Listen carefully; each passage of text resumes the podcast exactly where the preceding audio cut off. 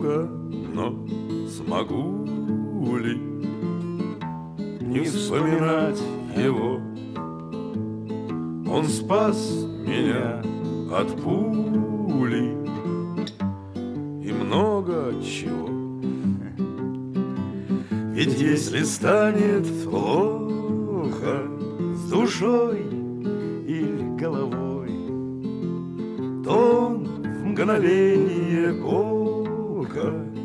окажется со мной. И где бы он ни был, куда б не уехал, Как прежде в бою и в огне, и в дыму, Я знаю, что он мне желает успеха, Я тоже успеха желаю ему. Александр Казачинский. Зеленый фургон. Итак, сегодня мы подводим итоги литературного конкурса отдыхающих с санатория Гагра. Первую премию получает товарищ Пфайфер за свой прекрасный рассказ «Как я заболел мокрым плевритом». Простите, простите, можно мне, товарищ? Да-да-да, пожалуйста. Вам, конечно, как известному писателю, так сказать, и книги в руки. Рассказ товарища Пфайфера понравился всем. Но итоги подводить рано. Тем более, что шторм еще не кончился, а литературный клуб наш обязан своим зарождением, как мы все знаем, разбушевавшимся стихиям. И прежде всего стихии скуки. Можно вопрос? Прошу вас, товарищ Нечестивцева. Вы, товарищ Патрикеев, как литератор, были освобождены от писания рассказов. Да. Но на каком основании, спрашивается, молчит доктор Бойченко? А в самом деле, да? Право же мне не о чем писать, друзья мои. Не верьте Я- ему, не верьте. У него сюжетов больше, чем у любого из нас. Володя, а почему бы тебе не написать о зеленом фургоне? О зеленом фургоне? Да. Ну, Пожалуй. Только можно я просто расскажу? Писанины у нас у врачей хватает и в поликлинике. Ну-ну, начинай. Начинай, Володя, мы слушаем. Зеленый фургон.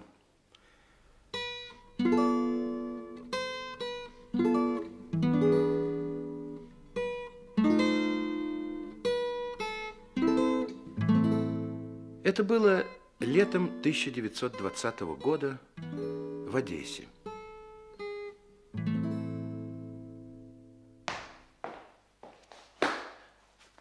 Товарищ начальник Одесского уголовного розыска явился по вашей повестке. Вольно, вольно, Володя, вольно. Я буду говорить с тобой неофициально, как старый друг твоего отца. Слушаю, Григорий Михайлович. Вот какое дело, Володя. Одещина от белых освобождена. Но пока здесь осело много еще всякой нечисти. Ты ведь гимназию закончил? Да. Ну вот, человек со средним образованием, начитанный.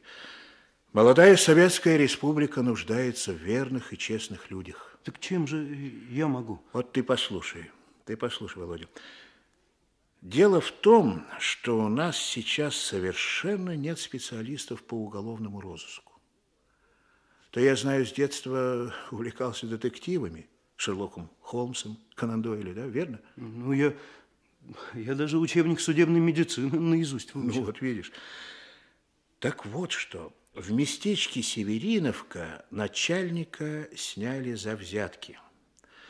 А там конократство процветает. Самогонщики, бандиты селянина убивают за пуд муки.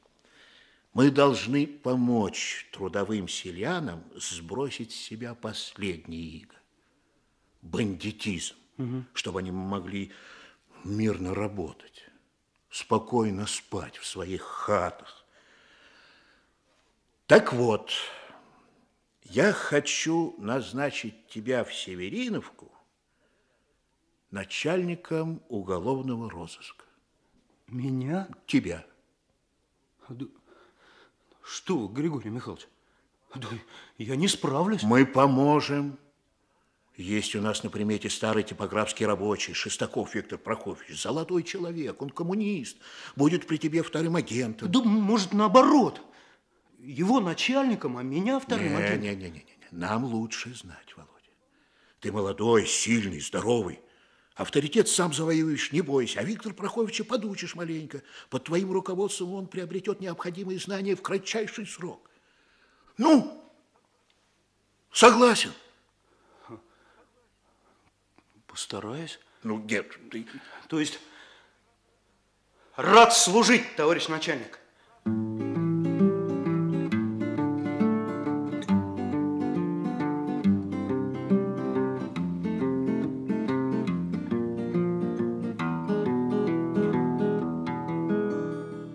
Итак, летом 1920 года население местечка Севериновка Одесского уезда с нетерпением ожидало нового начальника районного уголовного розыска.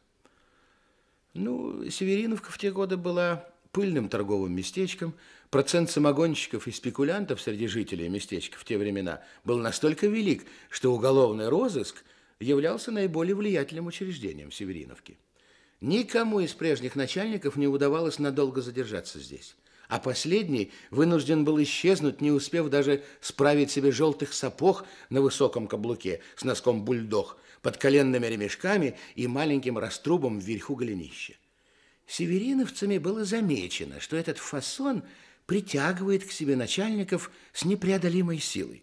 И севериновцы умело использовали магическую силу желтых сапог. Как только в уезде узнавали, что очередной начальник не смог противостоять гибельной страсти и принял в дар желтые сапоги, его вызывали в Одессу, выгоняли из розыска и отдавали под суд за взяточничество. Ну, естественно, что личность нового начальника интересовала всех. К тому же откуда-то пошел слух, что начальство направляет в угрозыск работника твердого и особо подготовленного – самогонщикам, спекулянтам и прочей нечисти пощады не будет. Начальник. Едет! О, боже мой. Едет, Анна Семеновна. Новый начальник едет. На бричке так и пылит. Ай, ну, Нюра, можно ли так врываться? И патлы, патлы хоть свои пригладь. Семь минут, Анна Семеновна. Слышите, подъезжает. Да. Он, он. Дай-ка мне зеркальце. И убрала бы ты лучше право. Вон бумажки какие-то валяются. Ага, ага.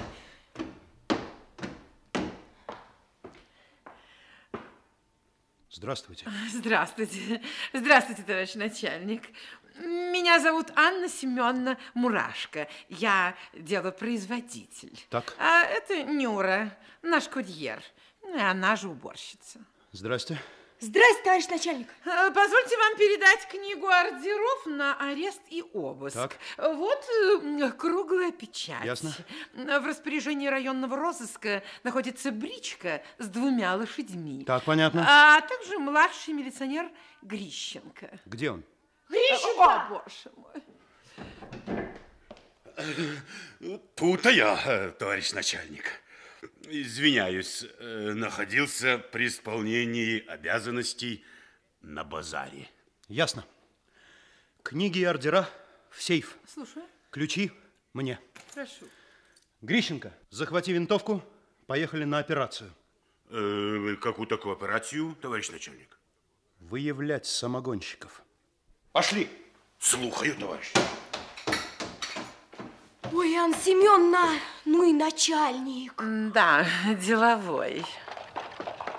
В кожанке, при оружии. Ух, револьвер. Бомбы две у пояса, ружо. Зверь, не человек.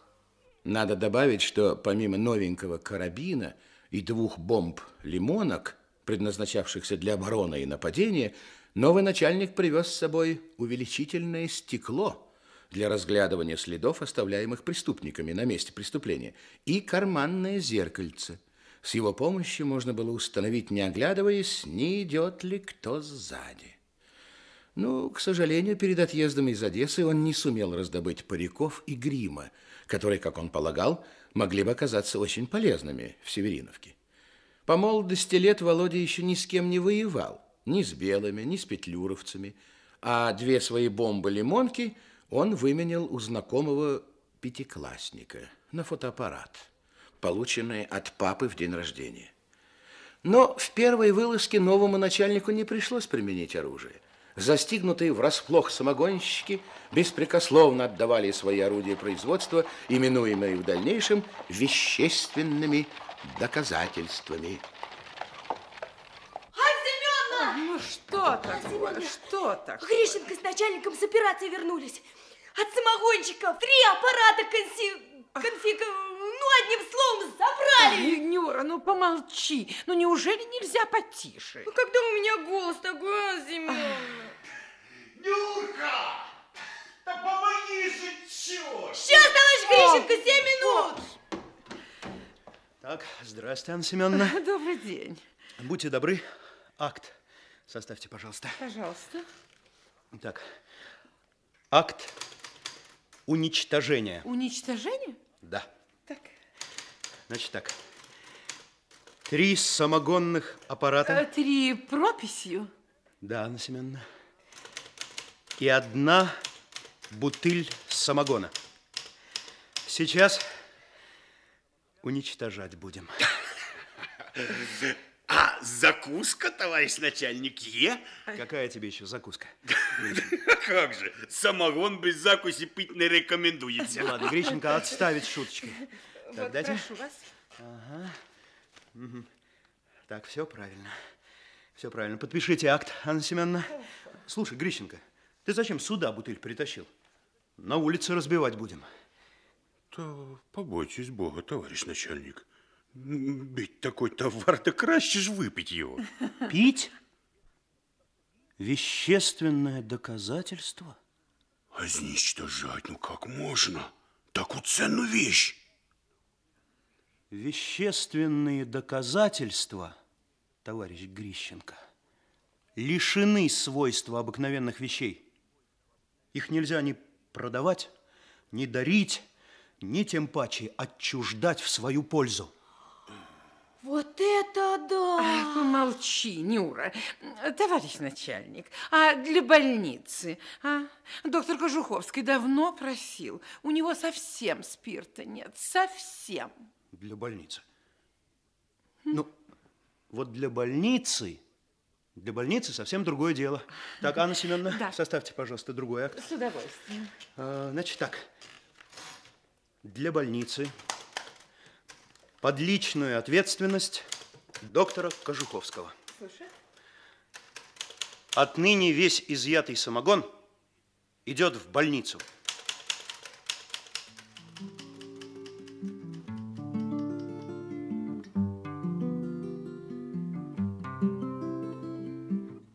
Как видите, новый начальник жаждал деятельности. Но за три месяца, кроме преследования самогонщиков до двух-трех пустяковых дел по краже гусей и уток, Володе ничего серьезного в Севериновке не подворачивалось. Начальник одесского розыска сдержал обещание, дал в подмогу Володе бывшего наборщика Виктора Прокофьевича Шестакова. За три месяца работы Виктор Прокофьевич успел прогреметь на весь уезд. Он разыскал и вернул потерпевшему пару украденных лошадей, проявив в этом деле прямолинейность невежды. Просто поехал на конский рынок, где потерпевший опознал своих кобыл. Успехи Виктора Прокофьевича э, Володя отрицать не мог, но применяемые им методы считал кустарными. Шестаков, между тем, ободренный удачами, задумал поймать знаменитого бандита Сашку Червня. Поимка Червня и была тем секретным делом, ради которого Володя встретился в Одессе с Шестаковым. Володя, ты? Входи, входи. Здравствуйте, Виктор Прокофьевич. Как здоровье? Ой, здоровье, это скучная история, Володя, для такого, как ты, 18-летнего здоровяка. Сознайся, ты же не веришь в существование катара желудка, диабета и камней в почках. Да у вас же совсем нездоровый вид. Не вставайте и полежите. Да не хочу я нежить в постели свои болячки. Ой, Что, Виктор Прокофьевич? Что, так больно, что ли? да катар проклятый забирает собака. Ну да ничего.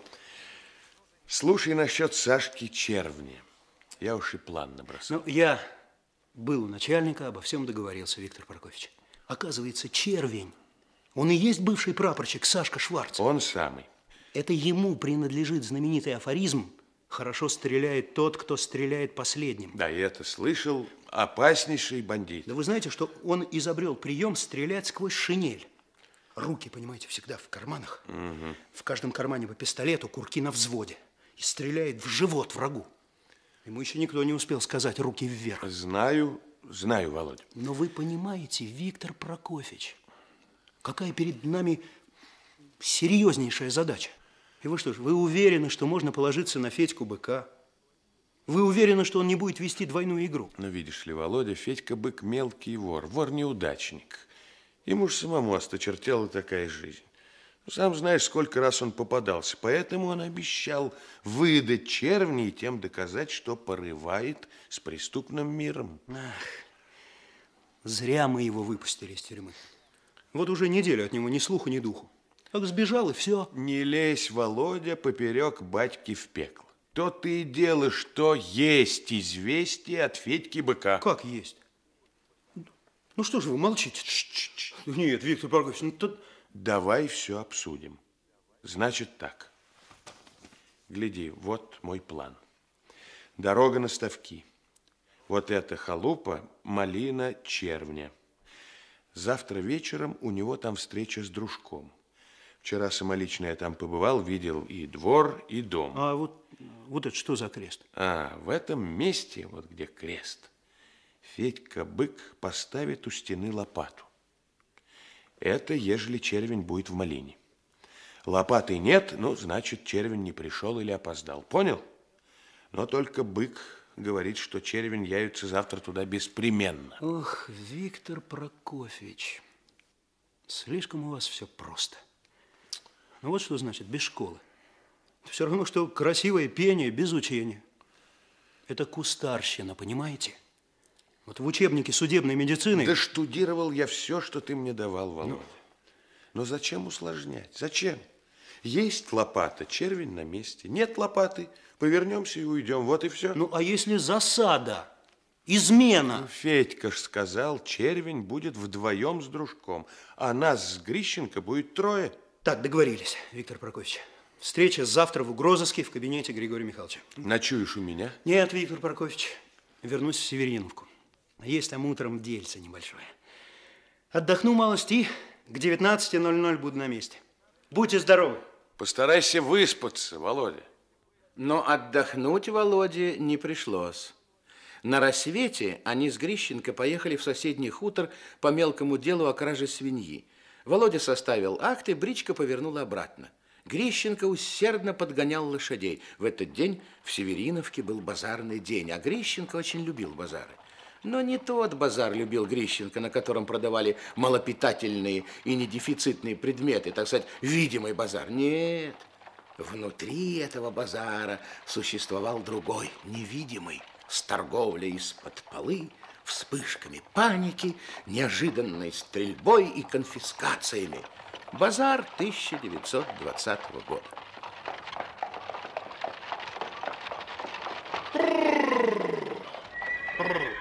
Стой, проклятые. Ось криниця. Треба коні напувати, товариш начальник. Только поскорей, Грищенко. Не задерживайся у колодца. К вечеру в Одессу поспеть надо.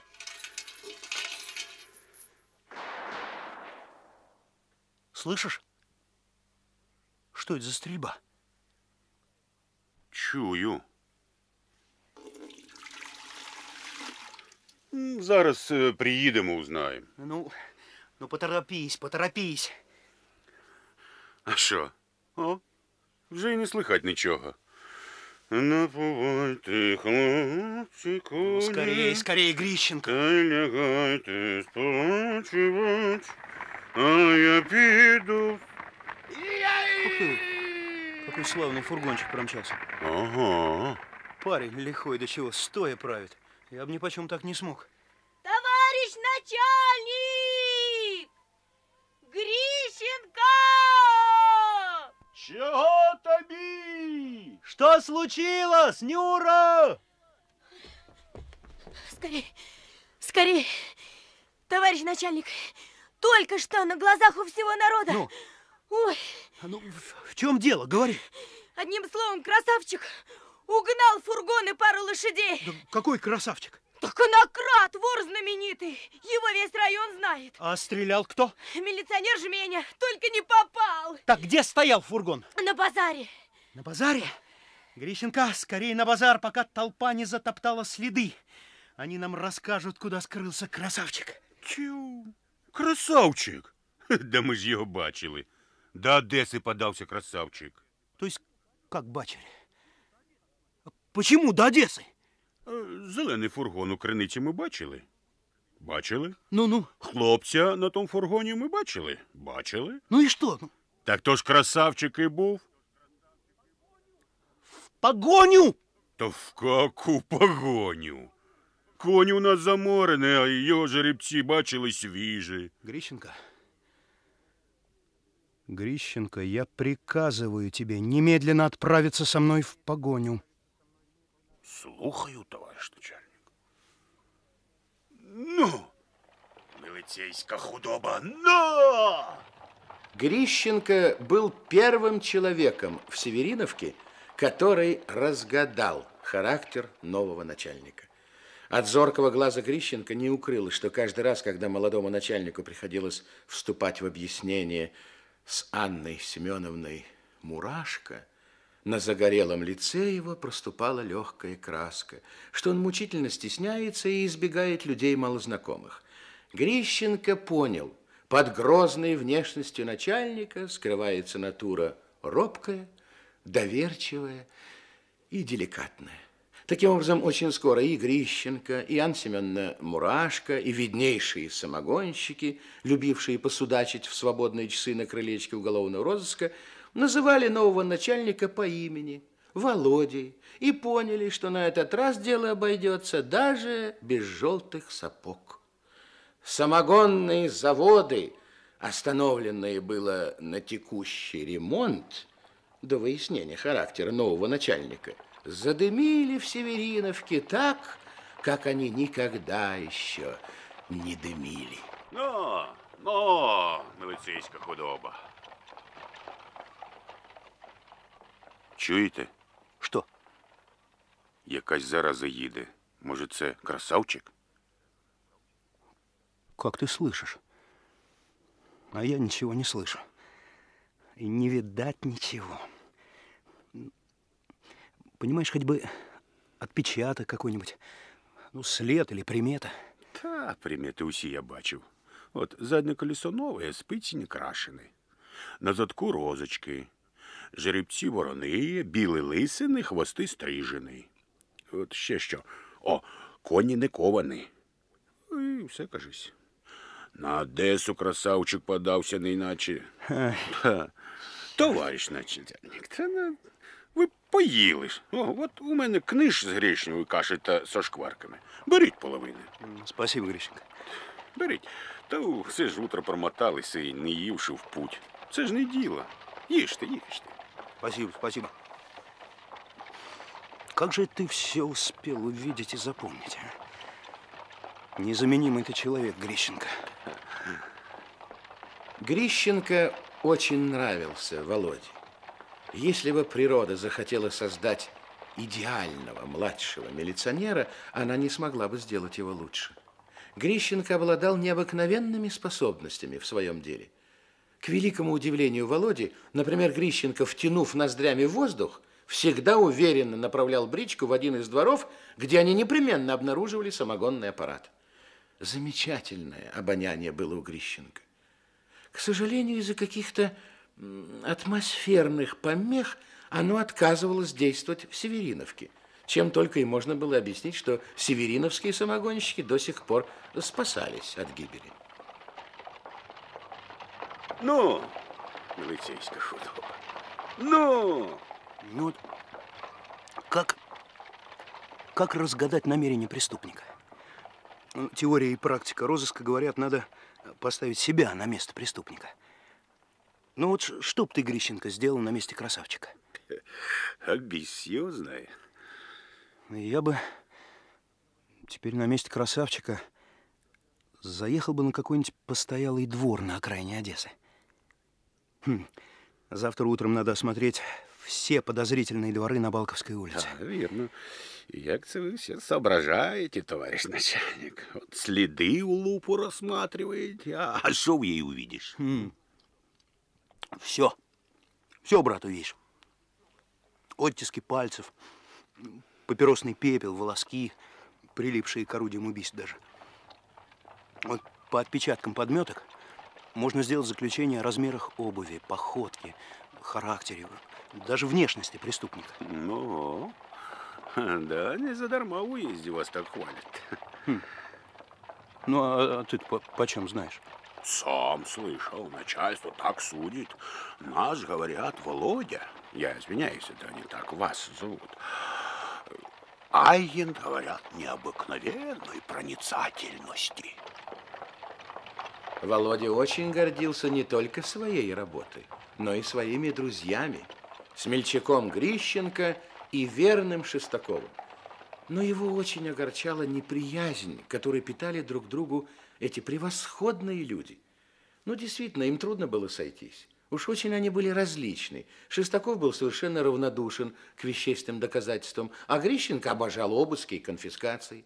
Шестаков был близорук, кособок и немного смешон. Грищенко был строен, могучий, ловок. И чем дальше, тем больше отдалялись друг от друга Володины друзья. Ну, милицейска худоба, ну, ну. Наконец, около четырех часов дня Володя добрался до Одессы. Грищенко он пока отпустил, наказав ему быть в одесском угрозыске ровно в 19.00. Предупредил, что предстоит сугубо важная секретная операция, а сам отправился к Виктору Прокофьевичу Шестакову. Володя, входи, входи.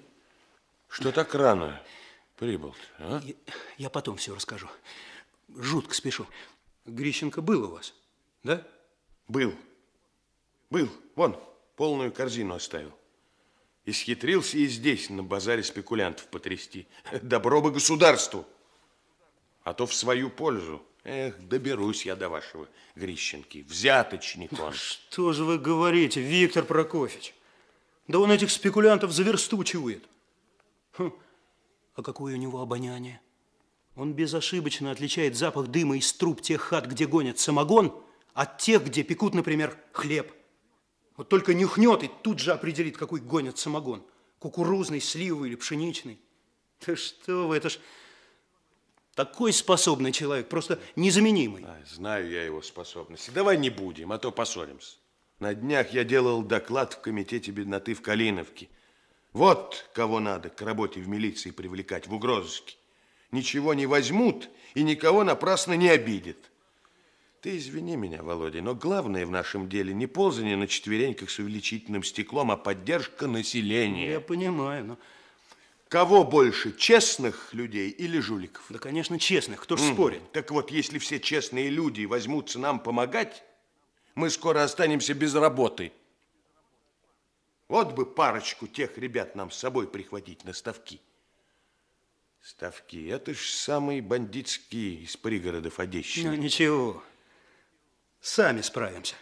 Ну, у нас все в порядке, без изменений, да? Да только что ушел Федька Бык, все подтвердил. Условия в силе, лопата на месте, значит, червень с дружком в малине. Ясно. А что случилось-то? Куда ты торопишься? Да конократ один, красавчик прозвище, угнал фургон с лошадьми. Я успею проверить все постоялые дворы. Вы не бойтесь, я не опоздаю. Ага, ну добро, добро. Что, значит, пальто мое, что опять возьмешь? Было бы здорово, Виктор Прокофьевич. Да надевай, а не жарковато будет. Да нет, что Знаете мой девиз? Агент знает и видит все, но никто не знает и не видит агента. Мне ж через весь город шагать. Особенно район гимназии. Кишмя кишит знакомыми.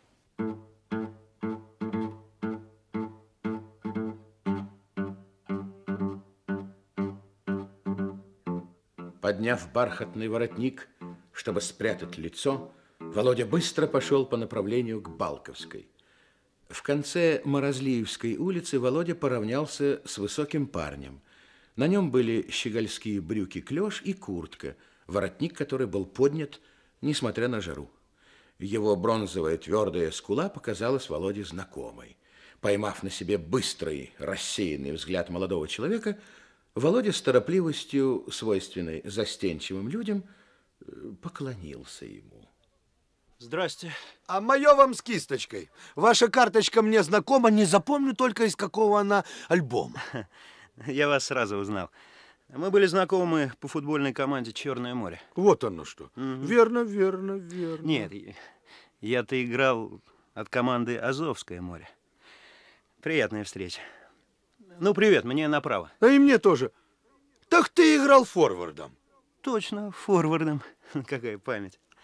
А вы вратарем у черноморцев. Так я помню. Один раз ты взял очень красивый мяч с воздуха на подъем и прямо мне в руки. Два года тому назад, а? Да, точно как в аптеке. Ну вот. Ну, простите, тороплюсь. Мне в этот переулок. На нам как раз по дороге. Ну как ты живешь? Ничего-то. Живу в деревне. Меняю вещи на продукты. Смотри, я тоже в деревне. И тоже меняю на продукты. А где ты такое пальто оторвал? Ну, это отцовское. А где теперь ваш правый защитник, Звенчик? Стал петлюровцем. Его порубали белые. Mm. Тебе куда? Мне налево. Смотри, и мне туда же.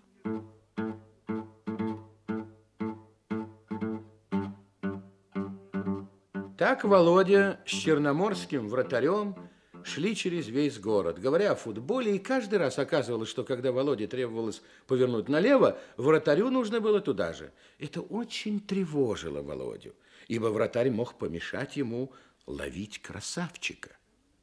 Он никак не мог отвязаться от этого человека, но на Дерибасовской улице их затолкала толпа.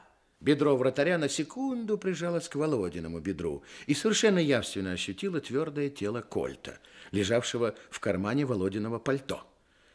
Ну, после этого вратарь стал задумчивым и грустным и, попрощавшись с Володей, свернул направо. Наконец-то Володя остался один. Так, ну вот и Балковская. Вывеска. Портной Г. Кравец. Так, что бы я сделал на месте красавчика?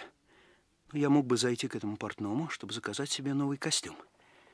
Я заплатил бы за него из денег, вырученных от продажи краденных лошадей. Эй, посторонись! Да поосторожней ты! Что такое? Зеленый фургон. И приметы Грищенки все сходятся. А кто правит? Эй! Стой, тебе говорят! Да это же вратарь с Черного моря. Он самый. Э, послушайте, как ваша фамилия? Моя фамилия? Эй! Шутишь, не уйдешь. Держи его! Стой, красавчик! Это ты, я тебя узнал! Стой!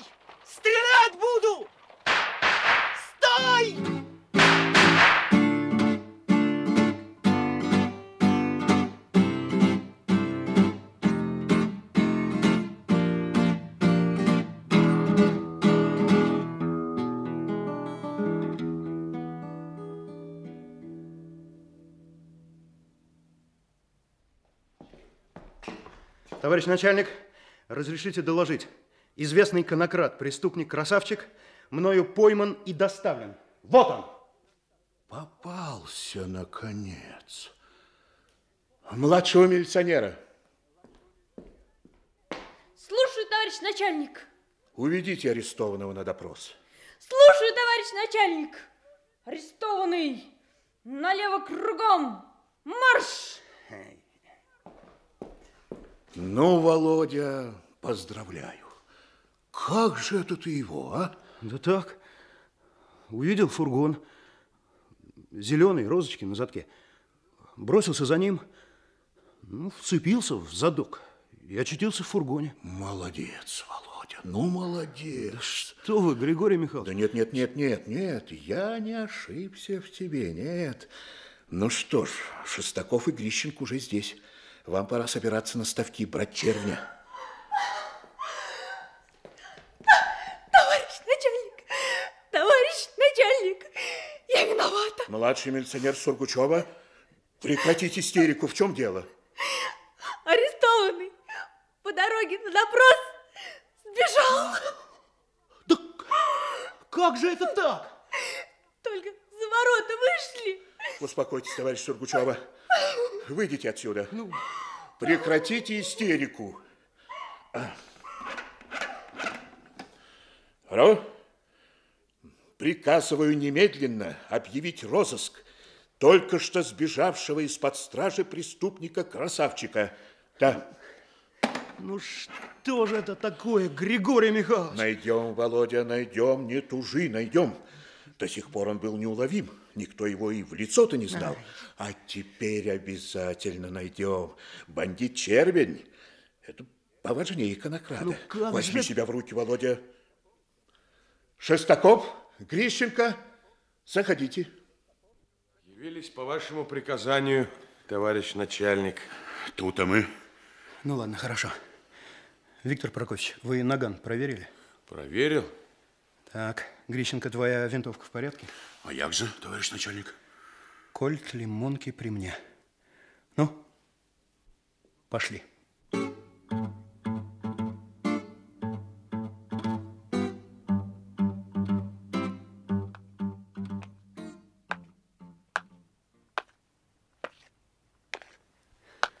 Эх, Виктор Прокофьевич, ну зачем же вы надели свои деревянные сандали?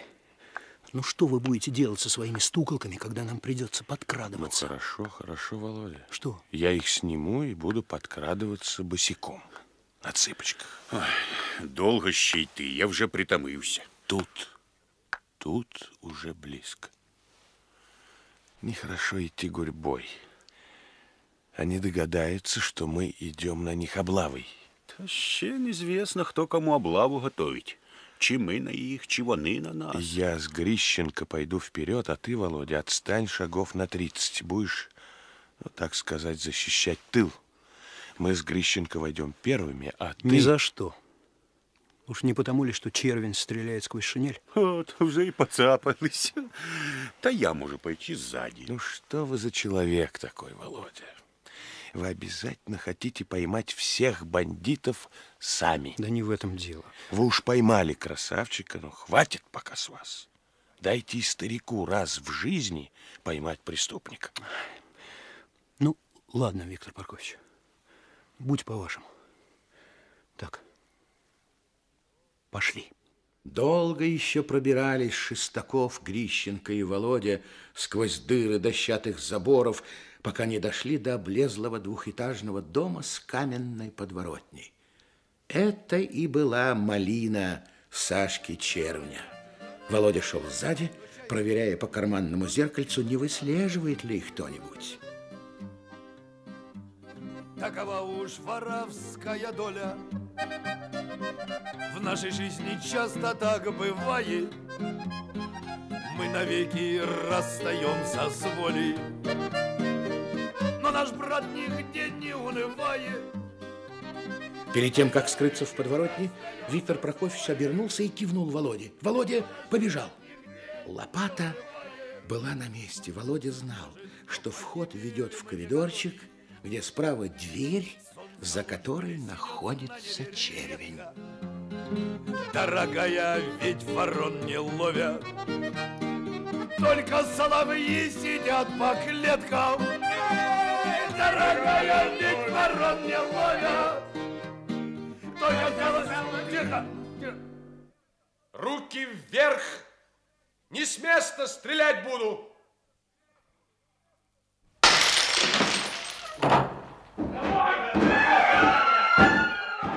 Черт, как их много! Бегут! Как бы припереть дверь. Не ломайте дверь! Стрелять буду!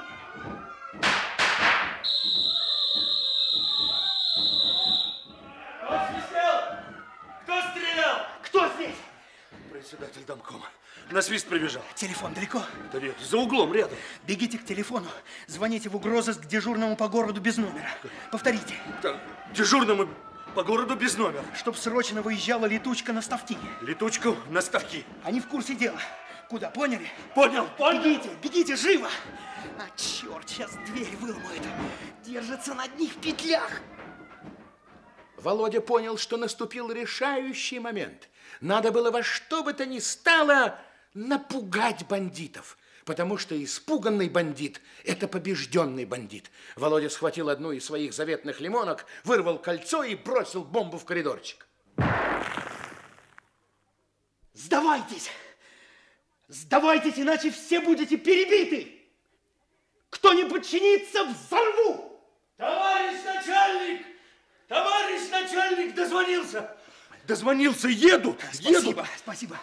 Эй, вы, бандюги, сдаетесь или нет? Сдаемся. Выходи безоружными, по одному с затылками вперед. Руки вверх. Так, сколько их? Считайте, товарищ. Один, два, три. О, женщина. Четыре. Становись тут, к стенке лицом. Вот сюда, вот. Руки не опускать. Все выходи. Выходи. Пять, шесть, две женщины. Эй, поживей. Восемь, девять. А еще, где червень? Ни червня, ни Виктор Прокофьевич. Неужели он убит? А, Кто-то еще выползает. Стой! Руки вверх! Кто-то отвечает! Червень, а? Намекайтесь! Это я, товарищ начальник. Грищенко! Да что ж ты руки-то поднял? Задом, как бандит, пятишься. Это, это що ви з переляку мене не шльопнули? Вот здорово. Цел. Ну что ж ты там делал внутри? Е, Да нічого Як стали нашого Віктора Прокофьевича топтать, я собі подумав, поки спекуть книжі, останешся без душі, та й заховався під стіл за тішок. Что? Где Виктор Прокофьевич? Ну что с ним? Хіба ж я знаю, що я доктор. Где твоя винтовка, Грищенко? Винтовка? Та біс ее знає. В это время человек, лежавший в темноте за порогом комнаты, очнулся от контузии. Он нащупал чье-то ружье, тихо отвел предохранитель и приник щекой к прикладу. Мушка ружья остановилась как раз на уровне груди Володи. Володя стоял в светлом квадрате выхода. Над головой его висела красная луна. Человек переводил мушку с Володиной головы на грудь и с груди на голову. Грищенко, я приказываю тебе полезть в комнату за вверенным тебе оружием. Та ну як же я туди поліз, коли я чую, що там хтось чухається? А, а може там ще сам червий? Грищенко, немедленно разыщи свою винтовку или... Ну на, на, получай свое оружие. Сдаюсь. Кто это? Вылезай, тебе говорят. Кто это там еще сдается? Обыскать его? Слушаюсь. Отскочь, отскочь, не прикасайся. Сами обыщите, гражданин начальник. Да это ж красавчик. Ты-то как сюда попал? Добрый вечер, гражданин начальник. Еще раз. Мы с вами сегодня как нитка с иголкой. Куда вы, туда я, куда я, туда вы. Только прошу, гражданин начальник, я прошу отметить в протоколе эту винтовку. Из темноты я очень даже просто мог вас из нее шлепнуть. Только умный вор не пойдет на мокрое дело. За мокрое дело что? Шлепаю. Разговорчики. Но нет, нет у меня оружия. Ну нет оружия. Винтовка чужая. Наверное, этот ваш герой его бросил. Отметьте, гражданин начальник, Отмечу. винтовочку. Винтовочку. Но ты скажи откровенно, как насчет побегов? Будешь еще бежать или нет? Да побей меня, Гром, разве ж это мой побег? Это ж был ихний побег. Дают мне конвой, женщину-милиционера. Это же ж просто насмешка. Мы вышли за ворота, а я себе думаю, меня же ж люди увидят, знакомые. Может, мне даже этой свободы особенно не хотелось. Ну, чем вам доказать? Ну, вот могу дойти до тех ворот и обратно, хотите? Незачем. Это не доказательство. Присоединяйся к арестованным.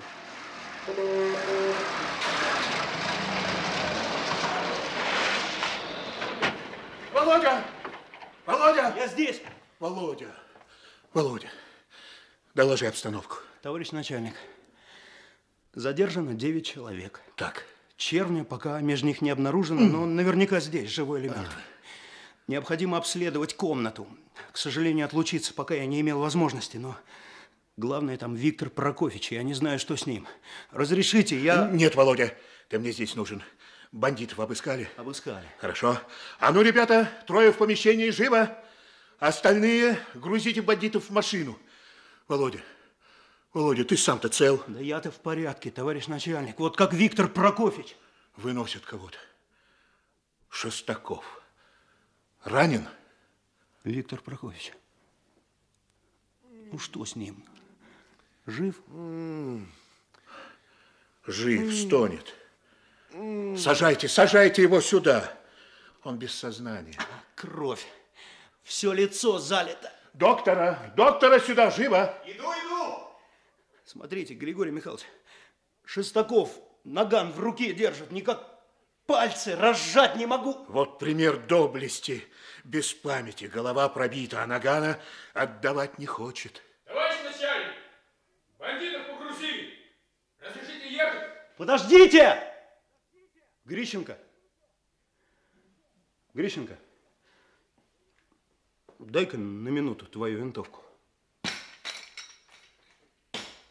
Товарищ начальник, разрешите доложить. Младший милиционер Грищенко арестован мной за измену долгу. Не возражаю. Грищенко, твое место с бандитами. Занимай его согласно купленному билету. И ты, красавчик, что, ждешь особого приглашения? Гражданин начальник, очень вас прошу, разрешите на чистоту. Как мужчина с мужчиной. Говори, только поскорее. Да не так это просто выговорить, гражданин начальник. Ну да куда ни шло. Может, мы с вами никогда больше и не встретимся. Только мне нужно, чтобы вы знали. Ведь я что? Я очень даже просто мог пустить вас в расход из этой винтовки, гражданин начальник. Поблажки за это ждешь? Не выйдет. Да не к тому я, понимаете. Ну, только мысль у меня такая мелькнула. Понимаете, надо ж делать выбор. Или-или, верно? Ну, пусть лучше осижу, да потом человеком стану, думаю. А тут вы повернулись, так? И я узнал бывшего форварда. Ну, да что говорить, больше не убегу. Ну, вот, ну, клянусь, ну, ну слово бывшего вратаря, поверьте. Верю. Ну, в машину. Поехали!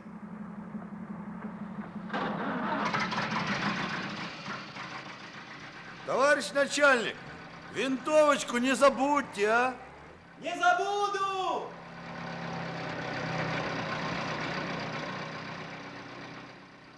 Доктор, как раненый? Да рана не опасна. На месяц старика продержим. Полно стекла во лбу. Бутылкой, что ли, его трахнули? Череп как будто цел. Еще кого-то выносит. У, мертвый. Да это же червень! Наповал. Ну, поздравляю, Володя. Хорошо стреляет тот, кто стреляет последним. Одесский розыск гордится тобой. Ну, поехали, Володя. Минуточку. Извините, товарищ начальник. Доктор. Да, слушаю вас. Подлечите, пожалуйста, Виктора Прокофьевича и от хронического катара. Катара? Да. Ну что ж, обязательно. А когда придет в себя, скажите ему, пожалуйста, что червень убит, так. красавчик пойман, и что Грищенко я посадил. Не забудете? Запомню. А утром я приду к нему в больницу. Володя, завтра я ставлю вопрос перед начальником губернского розыска, чтобы тебя и Шестакова наградили именными золотыми часами.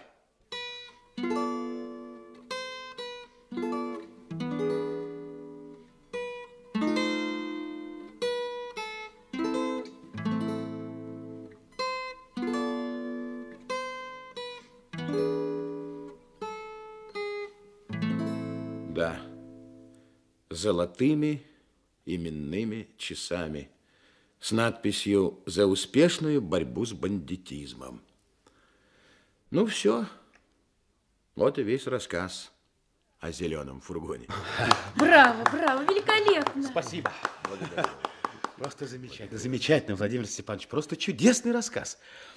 Позвольте, так значит, эти ваши именные часы... Можно мне прочесть надпись на ваших часах? Пожалуйста. Ну-ка. Владимиру Алексеевичу Патрикееву Патрикееву?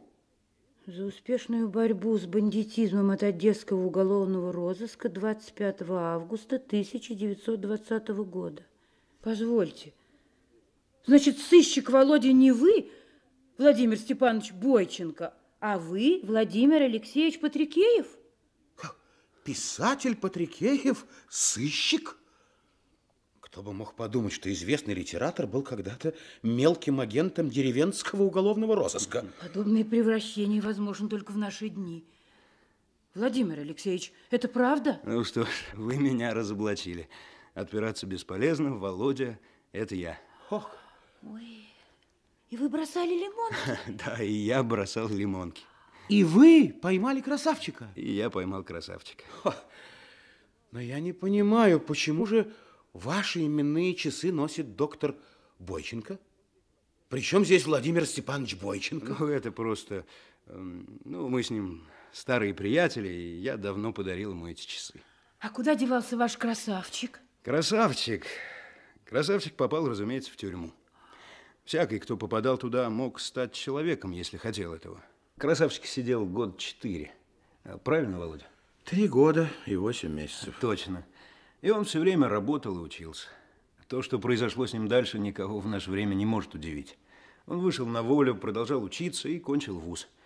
Кстати, я кончил вуз, филологический факультет. Советская власть помогла нам найти место в жизни. Я не терял его из виду. Мы подружились.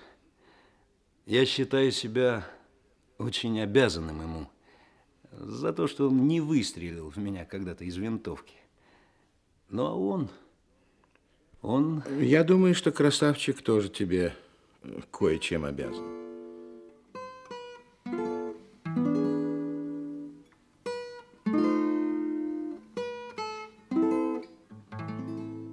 Да, Володя, я благодарен тебе за то, что ты вовремя меня посадил.